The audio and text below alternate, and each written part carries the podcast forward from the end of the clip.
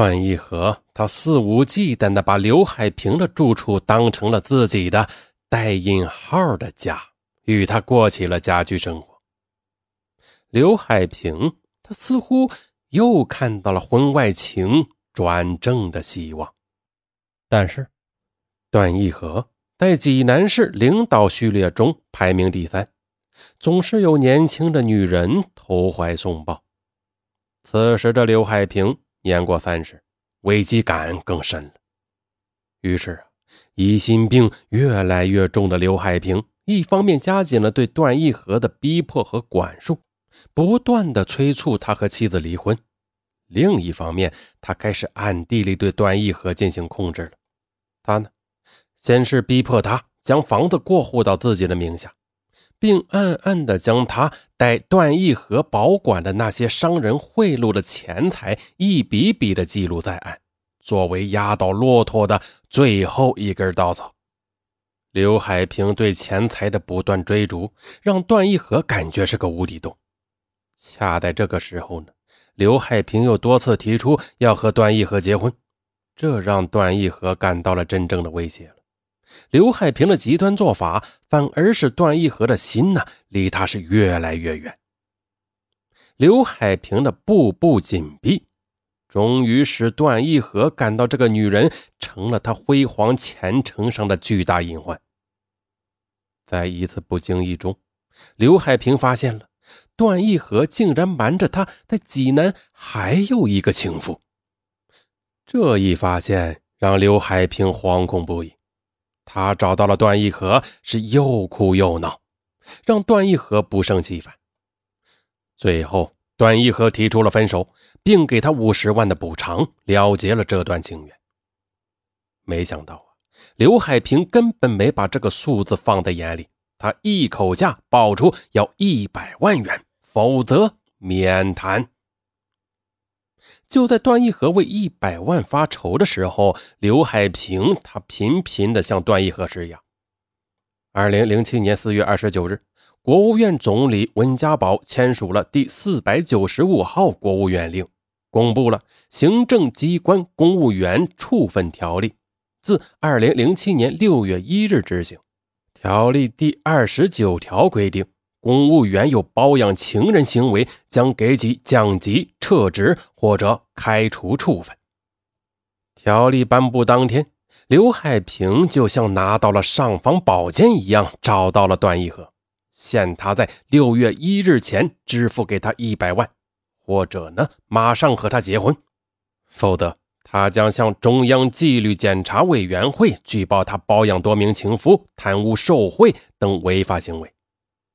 这是让段义和始料未及的，他被刘海平的态度激怒了，一个恶念不可抑制的窜上了心头，必须除掉这个女人，绝不能让她毁了我的大好前程。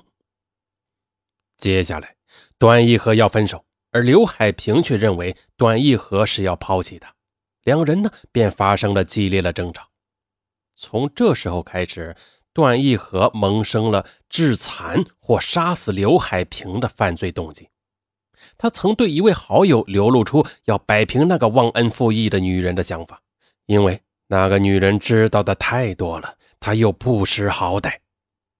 而刘海平呢，他是个非常聪明的人，他发现了段义和的异常情况后，就给父母悄悄地留了话，说了：“如果我遭遇不测。”那就是段义和干的，但是呀，刘海平的这个聪明，尚文就要问了：他真的是聪明吗？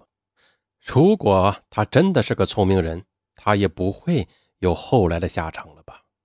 尚文想啊，这个聪明啊，其实就是一种讽刺。那咱们呢，继续说，如何才能达到让刘海平消失的目的，而不引火上身呢？段义和他绞尽了脑汁。据调查，由于段义和在大学里边学的是无线电自动控制专业，受美国大片遥控爆炸案的启发呢，经过一段时间的深思熟虑，段义和决定了利用遥控炸弹装置将刘海平炸死。那选择爆炸是因为段义和认为爆炸引起的火灾能销毁现场所有的证据。精明的段义和呀，他对自己的这个设想是思索再三，觉得稳妥可行。可是，怎么样才能将炸弹安在刘海平的身边而不被人察觉呢？一天，段义和和自己的侄女婿陈志在一起喝酒。陈志呢，从警官学校毕业后，经段义和一手提拔，当上了济南市公安局治安支队三大队副大队长。他被人们称为公共安全专家，对爆破炸弹很有研究。酒至酣处，段义和便将自己的烦心事如实相告了。段义和在家里排行老三，陈志是他大哥的女婿。陈志能进公安机关并得到提升，全仗三叔帮忙。而现在三叔有难，陈志自然一口答应下来。于是，陈志他问段义和：“哎，三叔啊，那个刘海平他有私家车没有？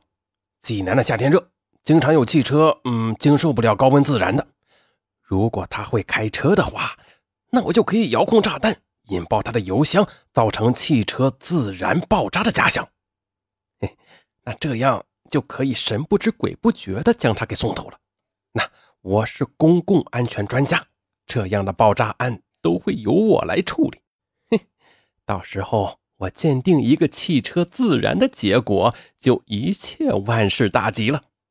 段义和说：“哼，他呀刚拿了驾照，以前天天吵着我要给他买车。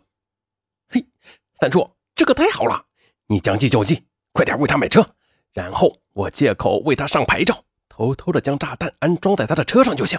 然后我会寻找机会遥控炸弹将他炸死的。随后两人商定了作案的计划。